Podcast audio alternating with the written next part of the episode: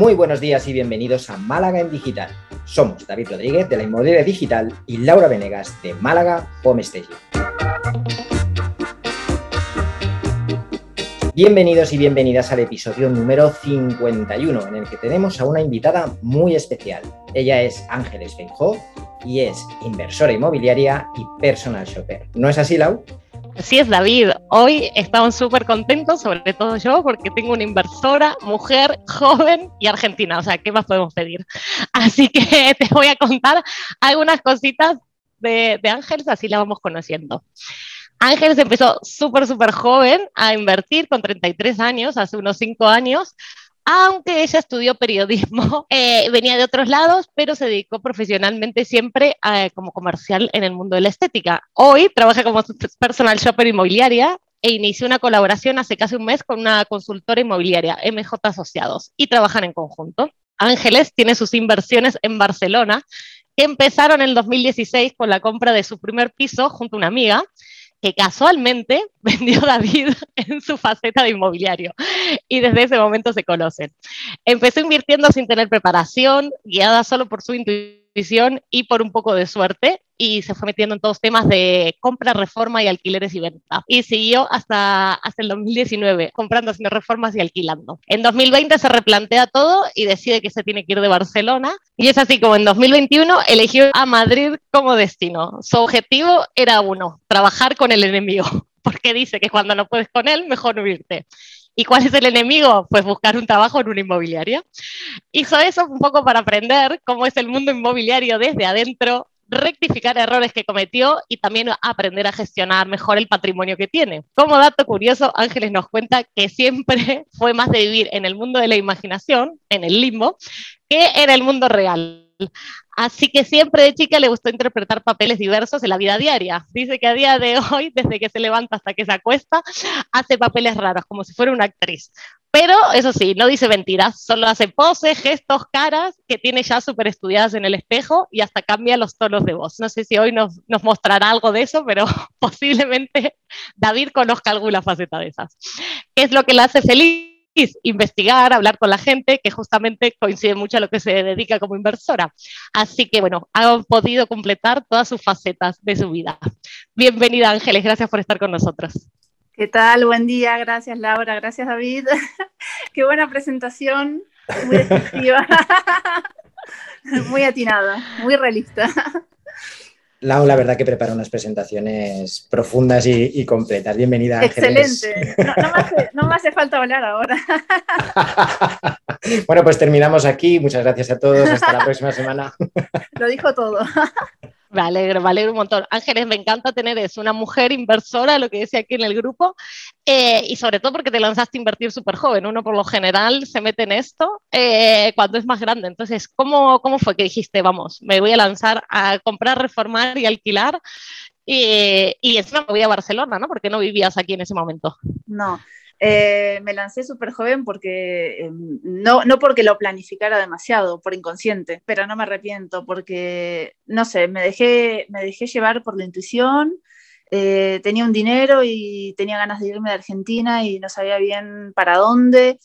Y me acuerdo que fui a Barcelona en 2014 por primera vez, me encantó la ciudad y dije, quiero venir a vivir aquí. Y no sabía cómo ni, ni cuándo, y bueno, dos años después, eh, con una amiga dijimos de comprar algo juntas y ahí comenzó todo. Pero no es que lo planifiqué, no es que lo pensé demasiado, fue todo muy inconsciente. Eh, me mudé de Buenos Aires a Barcelona sin tener amigos prácticamente, eh, comprando este piso y, y, dije, bueno, no sé, lo reformamos y vemos qué hacemos. Y después no paré más, o sea, después me gustó la ciudad, empecé a entender un poco eh, no me preparé para esto, mm, fui todo sobre la marcha, me fue bien, me podría haber ido mejor si hubiera estado un poco más preparada, pero bueno, me salieron las cosas bien, puedo decir. Compré un par de pisos más, los alquilé, cometí errores, pero no, no estoy arrepentida. Eh, qué buena forma de empezar, desde mi perspectiva al menos. Yo apuesto mucho por esto, ¿no? Que cuando hay algo que te, una voz que tienes dentro que te está empujando a hacer algo, a tomar acción, es muy difícil tomar una decisión correcta por muchas opciones que tengas, por mucho, incluso por mucha preparación que tengas. Creo que hemos perdido un poco el, el punto este de dejarnos llevar también por nuestra intuición, ¿no? Por lo que nos dice el corazón, algo más también que no solo por lo que nos dice la cabeza, aunque es verdad que después, cuando miramos atrás, vemos, ostras, pues si hubiera puesto un poco más de cabeza, a lo mejor hubiera ido mejor. Pero bueno, eso es tiempo pasado y a tiempo pasado todo podría haber sido mejor, todo podría haber eh, funcionado bien. ¿Te pusieron las cosas fáciles? Y hay una pregunta sobre todo también que me llama mucho la atención y, no te la tomes a mal, ¿eh? pero es que creo, es ya por curiosidad. ¿Sentiste que te tomaban en serio como compradora? Sí, bueno, si no me tomaron en serio no me di cuenta eh, por esto de vivir en mi, en mi, mundo todo el tiempo, pero sí, yo sentí que sí, porque al final, eh, bueno, no sé cómo va a sonar, pero mm, cuando tienes el dinero, eh, creo que te toma todo el mundo en serio, o sea, mm, siempre hablé con la verdad, llegaba, veía un piso, jamás me juzgaron por, no sé, creo, por la edad o por mi apariencia, porque siempre, no sé, siempre me mostré seria en, los objetivos, que era comprar un piso, reformarlo.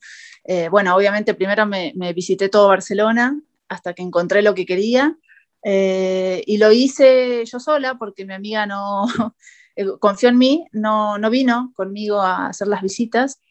De hecho, ella, ella conoció el, piso una vez comprado, pero antes no. O sea que todo recayó sobre, sobre mí, sobre la responsabilidad de elegir bien sin saber pero yo creo que sí que, me tomaron en serio. La segunda parte de esta pregunta sería esa, si tuviste la sensación de que te ayudaban a, dar ese paso, si sentiste que te asesoraron correctamente, que eso formó parte también de tu aprendizaje, tanto para bien como para mal.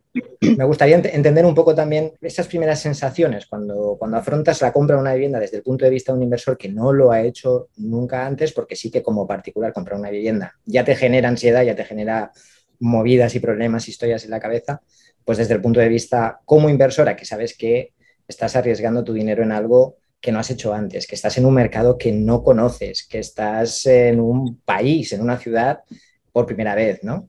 Saber entender un poco también cómo afrontaste esto y, cómo te sentiste quizá ayudada por parte de, la gente con la que te encontraste. Eh, bueno, no me sentí demasiado ayudada por parte de las inmobiliarias. Esto que, decía Laura antes, eh, bueno, que, haciendo referencia a lo que yo dije, eh, el tema del enemigo.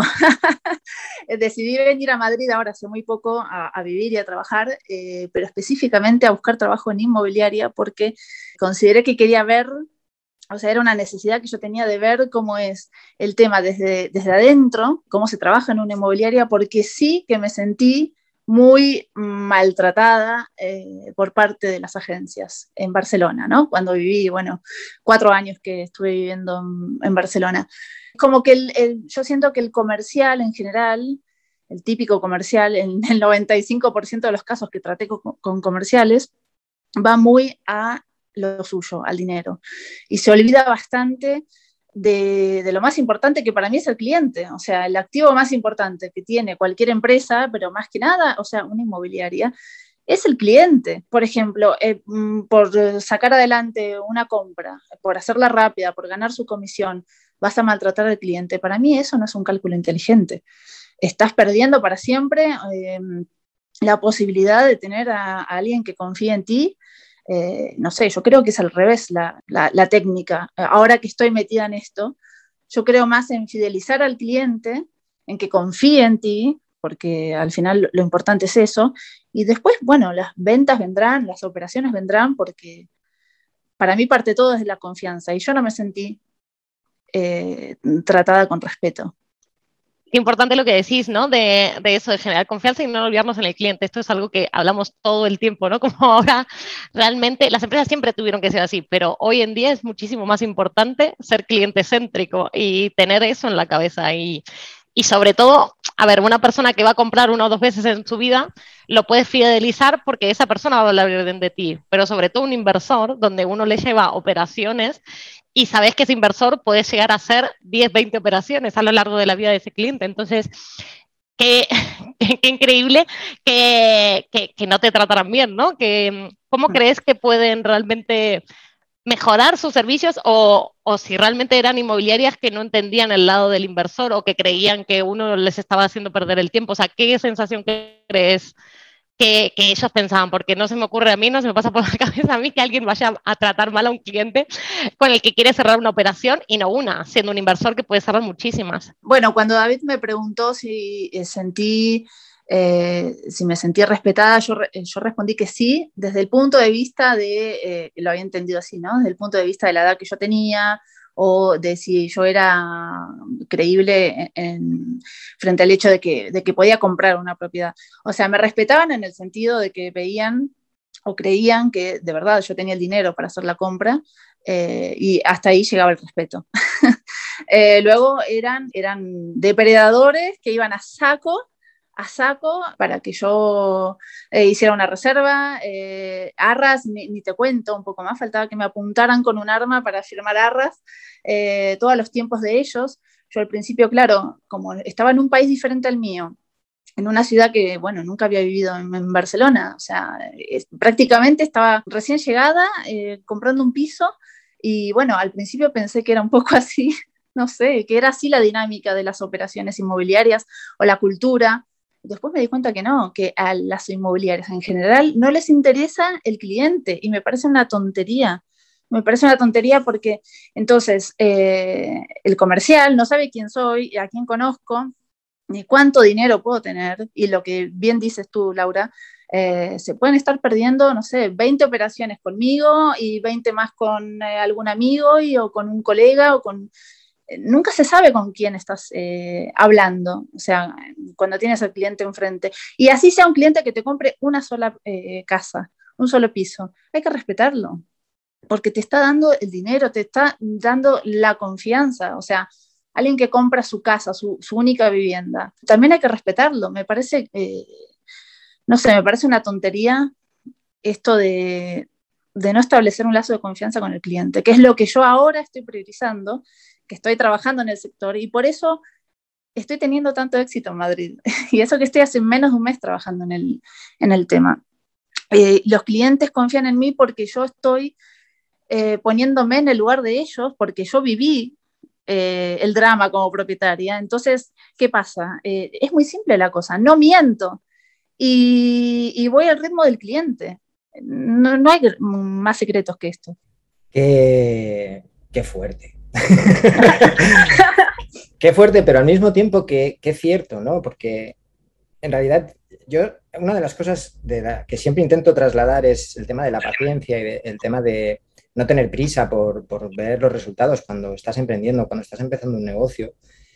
Pero es sobre todo por esto, es por el hecho de que la empresa, el negocio, el emprendimiento, el emprendedor tiene unos tiempos y los clientes suelen tener otros distintos porque tienen otras, otros intereses, otros, otros deseos que no son los del propio emprendedor. Siempre se te escapa algo y a lo mejor pues dices o haces algo sin mala intención, pero lo acabas haciendo. Y es totalmente cierto, es decir, la paciencia es imprescindible para poder generar esa confianza, porque en el momento en el que tú tienes prisa por obtener ese resultado, prisa por cerrar esa venta, te arriesgas a que eso te cueste la confianza del cliente, aunque al final la venta la acabes haciendo, porque si el cliente quiere lo que tú vendes, lo va a comprar incluso aunque pues, tú quieres ese piso y ese piso solo lo tienes tú y lo quieres y ya está, pues oye, a lo mejor pues, lo acabarás comprando y esto, más o menos todos los que nos hemos dedicado a esto sabemos qué pasa, ¿no? Pero por otro lado, es un cliente que quizá siempre que tenga la opción va a escoger a otro profesional para comprar otro piso, para recomendar, etcétera. Y entonces es cuando, cuando empiezas con las limitaciones y tu negocio deja de crecer. Y esa fase es imprescindible. Y esa fase inicial requiere paciencia, requiere tiempo y requiere no tener prisa. Así que totalmente contigo, Ángeles. Espero no, no, sé si estoy en el 95%, en el 5%, no respondas, por favor. No quiero saberlo. pero bueno, Igualmente, yo también desde entonces, desde que te vendí, desde que, desde que eh, hicimos la, transacción, pues la verdad que, he tenido muchísimo tiempo para reflexionar y seguramente hacía muchas cosas mal. Así que, genial, me, parece una reflexión muy importante. No, nos cuentes, Ángeles, no nos cuentes si está en el 5 o en el 95. Luego, luego cortamos el, el audio y ahí ya Estás en el pi.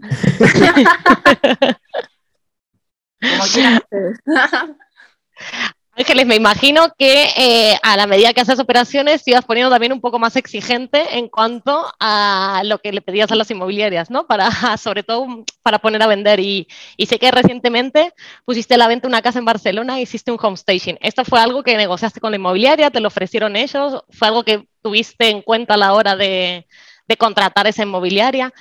¿Qué, cosas pensás que tiene que dar hoy en día una inmobiliaria para realmente captar clientes como vos a la hora de la venta?